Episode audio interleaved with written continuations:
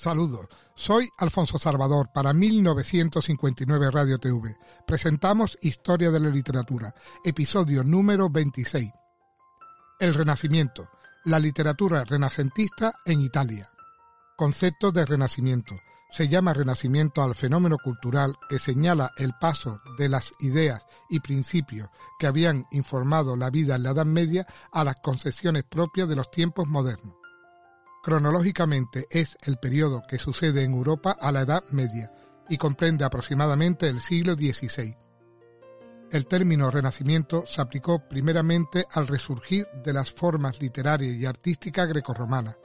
En el siglo XIX, en concepción más ambiciosa, fue considerado como una resurrección de la antigüedad clásica, basada en la secularización de la cultura y de la vida, es decir, se miró el Renacimiento como la aparición de una nueva era que pretendía enlazar con la antigüedad, prescindiendo del largo paréntesis medieval, puesto que oponía un ideal pagano al concepto cristiano del mundo y de la vida, característico de la Edad Media.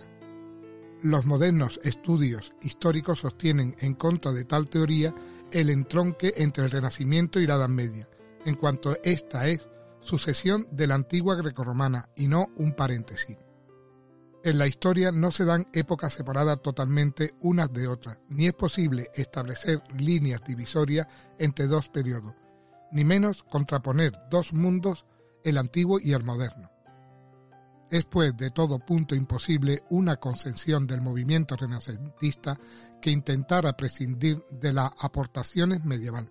El renacimiento en efecto no aparece de improviso, sino es un lento y continuo transcurrir, en que las formas antiguas son sustituidas poco a poco por otras nuevas. Por tanto, frente al viejo concepto de revolución, el Renacimiento se nos presenta hoy como una evolución natural, dentro de la tendencia ideal a la identificación con los principios que habían informado la vida de griegos y romanos. Orígenes del Renacimiento. Los orígenes del movimiento renacentista los encontramos, como queda dicho, en la Edad Media, por asentarse ésta sobre una imborrable tradición clásica. El nuevo espíritu nace en los siglos XIV y parte del XV, que comprende el llamado ocaso de la Edad Media o también pre-renacimiento. El verdadero impulsor de los estudios eruditos hacia una comprensión más genuina de la antigüedad fue Petrarca. En el siglo XIV existe ya el afán de aprender en las obras de griegos y romanos, y se busca para ello los perdidos tesoros de la literatura clásica. El foco originario del Renacimiento se encuentra en Italia.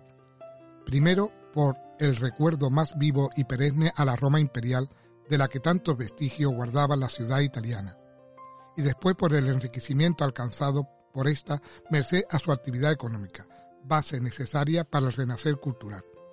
Entre todas sobresalió Florencia, verdadera cuna del Renacimiento, Causas inmediatas del Renacimiento. Entre las causas inmediatas del Renacimiento figuran las siguientes.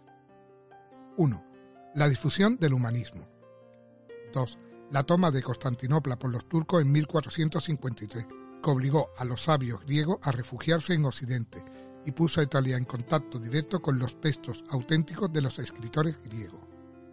3.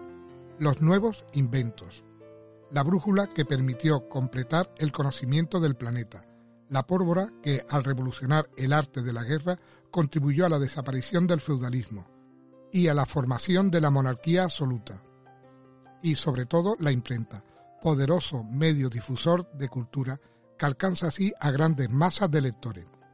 Cuarto, finalmente los descubrimientos geográficos que extendieron los horizontes del hombre moderno y tuvieron honda repercusión política y económica. Características generales del Renacimiento. El Renacimiento adoptó características especiales en cada nación, pero se distinguen ciertos rasgos comunes a todas ellas que pueden resumirse así. Primero, en lo intelectual se encumbra la razón, con menoscabos del criterio de autoridad. La cultura se seculariza y el gran entusiasmo por la antigüedad clásica lleva a los escritores y artistas a concesiones francamente opuestas a las medievales. 2 en lo político la aparición de las monarquías autoritarias y la consiguiente concentración de poderes en manos del príncipe. Se enfrentan con la concepción política de la Edad Media, el imperio. Tercero, en lo económico, y como resultado de los descubrimientos geográficos aparecen nuevas formas que habrían de conducir al asentamiento del capitalismo moderno. Como consecuencia de estos factores se asiste a la aparición de un hombre nuevo, el hombre de acción, que intenta ser dueño de su propio destino, quebrantando el rígido encuadramiento medieval de la sociedad con el triunfo de la personalidad, individualismo. Los motores de este hombre de acción serían la gloria, la fama y la ambición económica. Su éxito, a la manera antigua, será ensalzado por el arte, el retrato, por la literatura, la biografía o por la sociedad, que rendirá pleitesía al triunfador, al artista y al literato famoso.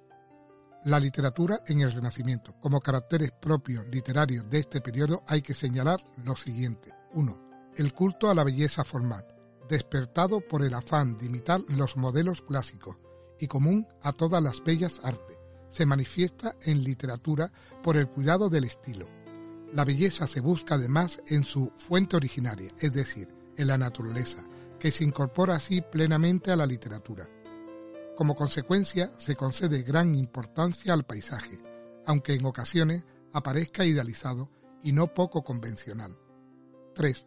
Los temas renacentistas se toman frecuentemente del ámbito grecorromano, mitología, literatura e historia clásica, mundo pastoril, etc. Cuarto, resurgen géneros literarios no cultivados en la Edad Media, como la novela pastoril, la egloga, la épica culta y el teatro humanístico. Especial atención merece la historia, concebida como obra de arte, y el diálogo doctrinal de ascendencia platónica. El humanismo, esta palabra encierra primariamente en su acepción el aspecto literario del Renacimiento, bien por el estudio de las llamadas letras humanas o clásicas, bien por ser el hombre el modelo de todas las cosas en la literatura renacentista. Pero su sentido tiene mayor dimensión, porque humanismo equivale también al cultivo intelectual del hombre, siendo en parte coincidentes los términos humanismo y erudición. El estudio de los ideales y formas de vida de la antigüedad clásica, así como el conocimiento de las obras literarias que lo expresaban, se centró en un principio en los autores latinos, situados más al alcance, pero luego se introdujo en Italia la afición hacia los autores griegos mediante el conocimiento de su lengua. Esta corriente, iniciada por el griego Miguel Crisóloras y acrecentada con la llegada a Italia de los sabios bizantinos que huían de los turcos otomanos incorporó al Renacimiento la cultura helenística original. Dentro del humanismo como dentro del Renacimiento se pueden advertir dos corrientes. A. Una de sentido pagano, que por influjo del ideal de vida del mundo clásico tiende a identificarse con él en una exagerada exaltación de los valores creados para el hombre, al que se coloca como centro y eje del mundo.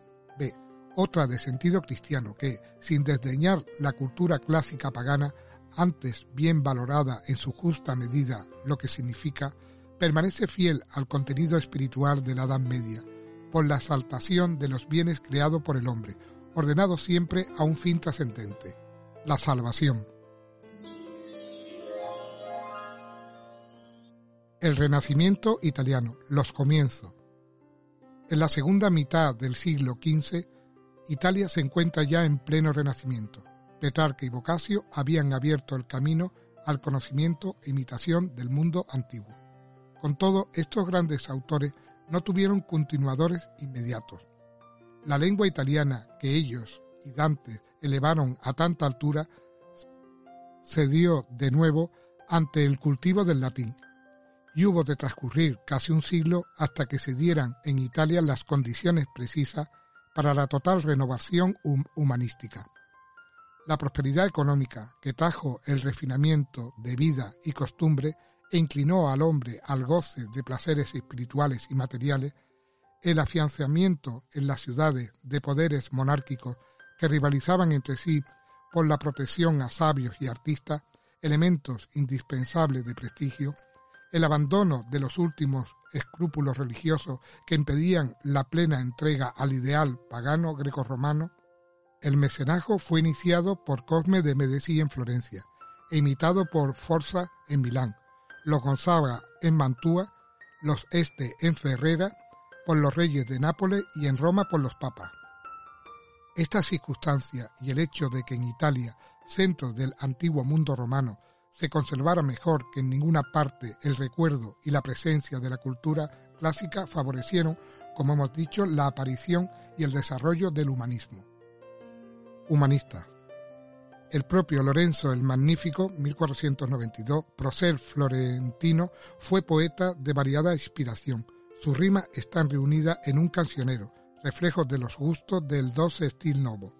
Otras composiciones respiran el tema horaciano de Carpe Diem, Disfrute Epicurio de la Fuga Juventud, Ángel Policiano, 1494, refleja en su obra los gustos literarios de la corte de los Medici, inspirado poeta en su estancia para el torneo y en el poema dramático Fábula de Orfeo, preludio del melodrama italiano. Contribuye no poco a la perfección formal del arte literario. Novela pastoril. Napolitano de origen Jacobo San Lázaro, 1458-1530.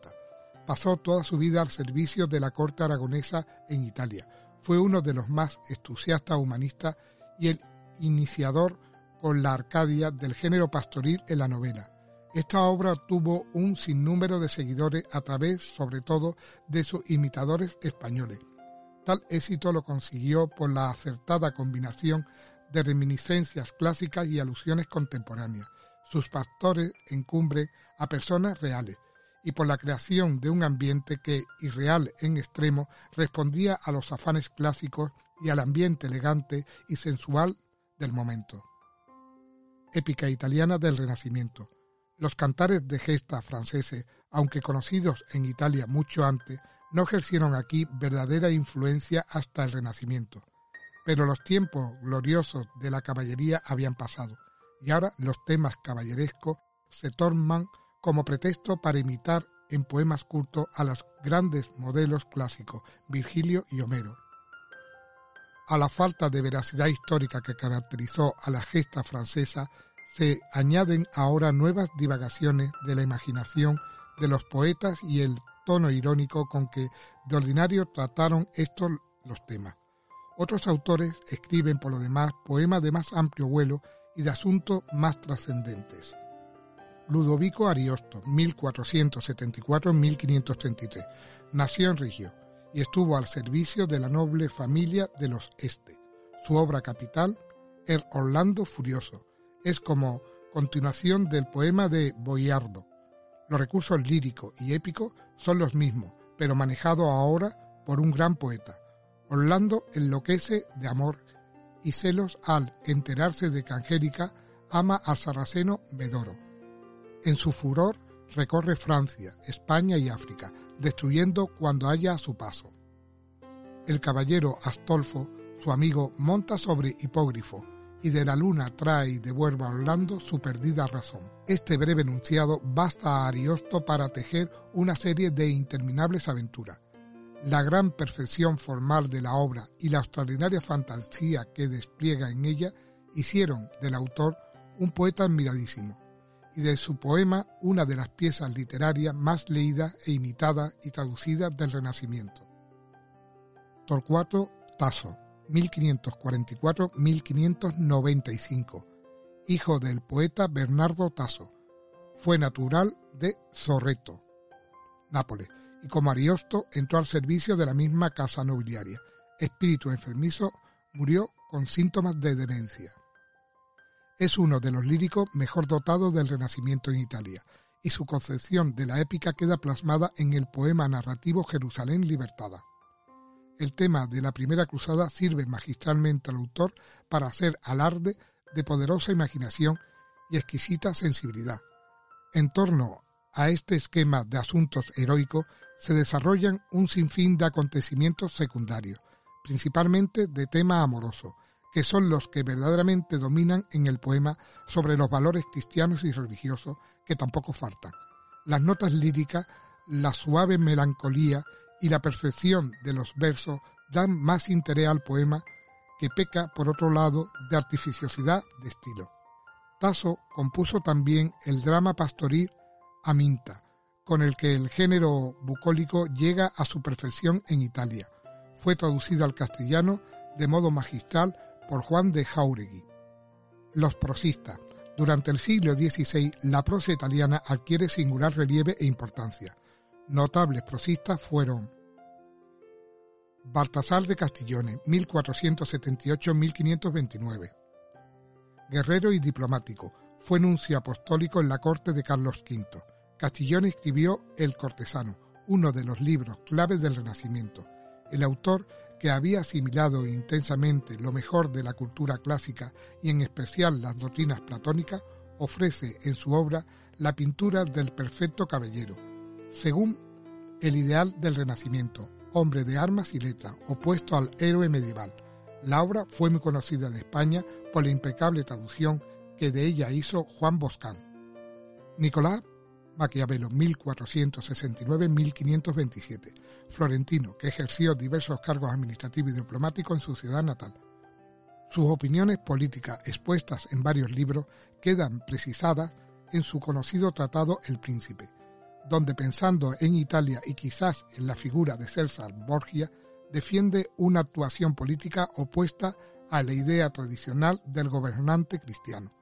Según Maquiavelo, la eficacia y el éxito en el gobierno serán el único móvil de conducta que justifique el empleo de cualquier medio, por criminal que sea, al margen de toda consideración moral o religiosa.